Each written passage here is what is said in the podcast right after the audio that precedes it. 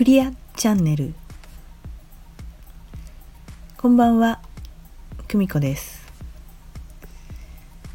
えー、配信するのをうっかり忘れてしまってまして。えー、今すごい夜中なんですけども。なんかねやらないわけにはいかない気分になりまして、えー、お話をしております、えー、この番組では、えー、光に向かう人たち真なる自分を目指す人たちのために何かヒントになればと思うことをお話しする番組です。はい。えーとですね今日は何を話そうかなと思ってさっきちょっとねえー、考えたんですけどもね今日今日というか、えー、日中は、えー、久しぶりに外でセッションをやらせていただいたりね、まあ、いろんな方とお話しする機会がその前かその火曜日にもあって、えちょっと感じたことなんですけどもね。うん。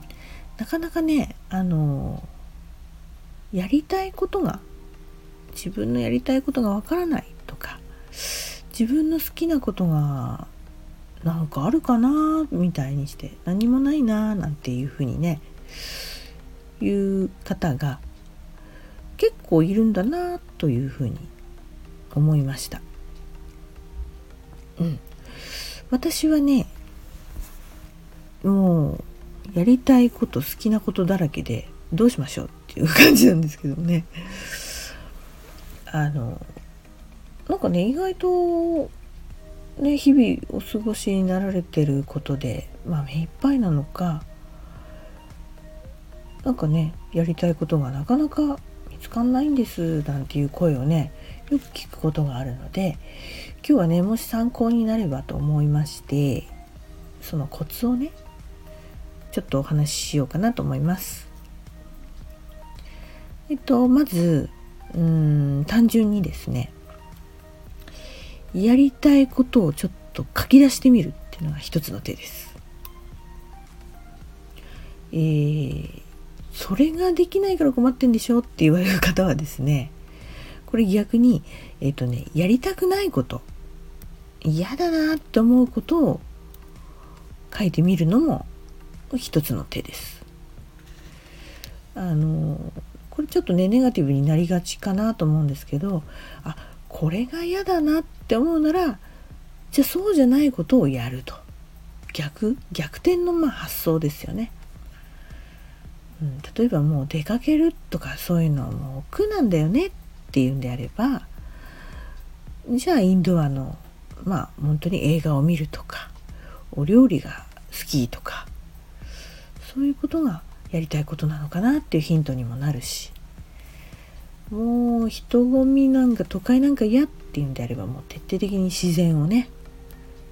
もう見に行くとか、うん、あとはもうなんかもう無駄な時間は過ごしたくないのっていうんであればもう自分の身になるような、えー、勉強をしてみるとか。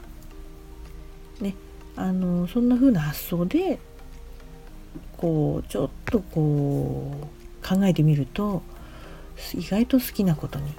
が早く分かりやすく見つかったりするってことがあるみたいなんですよね。うん、あとはですね、えー、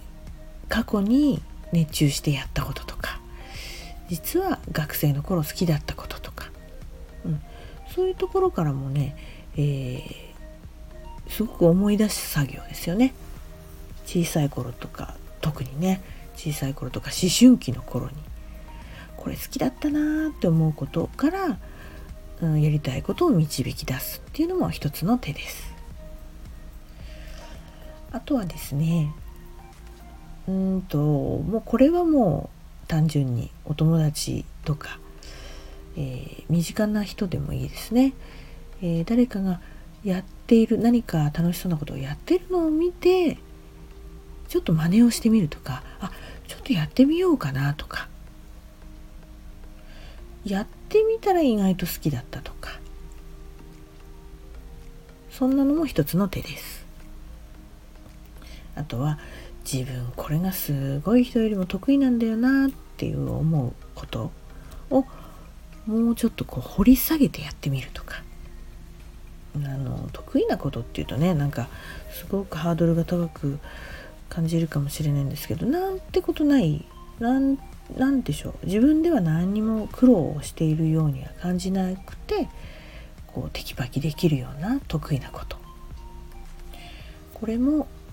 自分が好きなことやりたいことを見つけるヒントになります。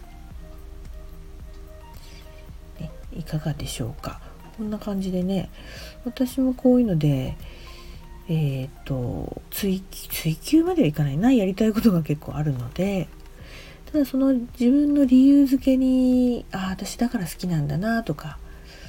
そういうことをこう巡らせて再認識させたことをやったことがちょっとあります。